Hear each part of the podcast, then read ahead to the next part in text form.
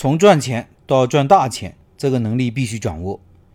继续昨天定位的话题，说两个大品牌，大家更容易理解。飞鹤乳业这个品牌大家应该知道吧？虽然有五十多年历史了，但是就是最近七八年才快速发展起来的。二零一九年上的市，最高两千四百多亿市值。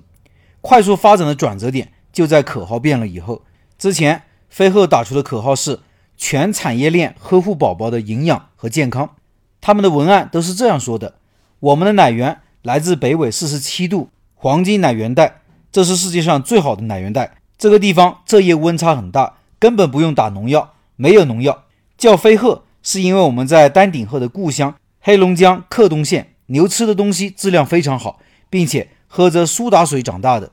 听起来挺感人，但是消费者好像并不买账，因为作为一个国产品牌，跟你竞争的是国际大品牌，而国际大品牌难道不是全产业链吗？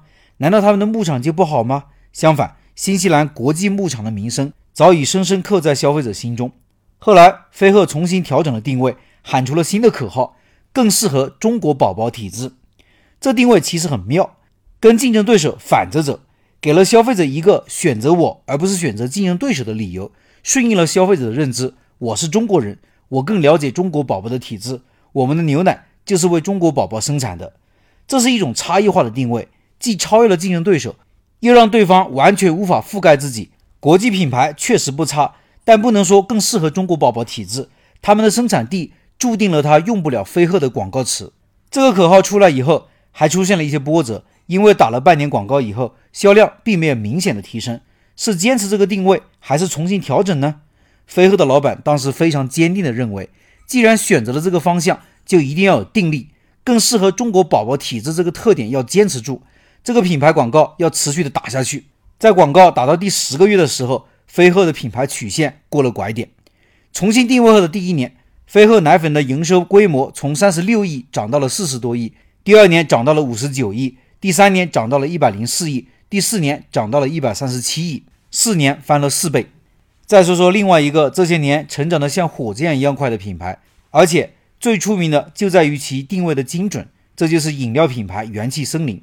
元气森林二零一六年才成立，到二零二二年年营收估计在九十到一百亿之间，六七年时间成长为一个实实在在的独角兽品牌，估值超过六十亿美元。在饮料这个红海市场里，确实是不容易的。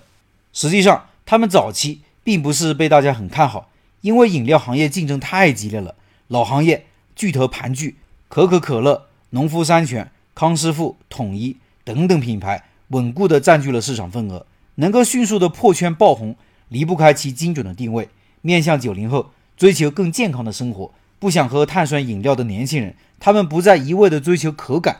而是越来越倾向于购买更加健康的食物和饮料。元气森林顺势推出了零卡、零糖、零脂的无糖饮料，并且竖起了自然、健康、轻食的大旗，顺应了时代的发展。可以说，一推出就切中了目标顾客的痛点。